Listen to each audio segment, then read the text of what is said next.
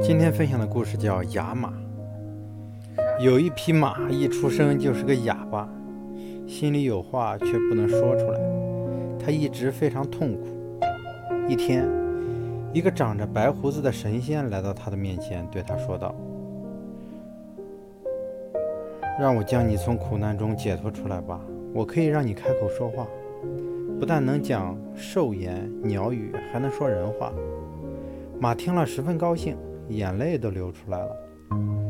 如果真的能够这样，我真的太感谢你了。不过，神仙接着说，还有一个条件，就是当你能说话以后，你不能随便开口。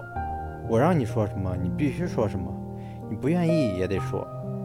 而你心里想说的，没有我的同意也不能说。如果你答应这个条件的话，那你就点点头吧。马沉思了片刻，坚决地摇了摇头。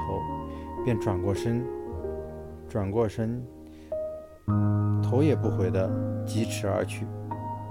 一个正直的人懂得，如果向他人表露的不是发自内心的真实，而是谎言和欺骗的话，倒不如选择沉默。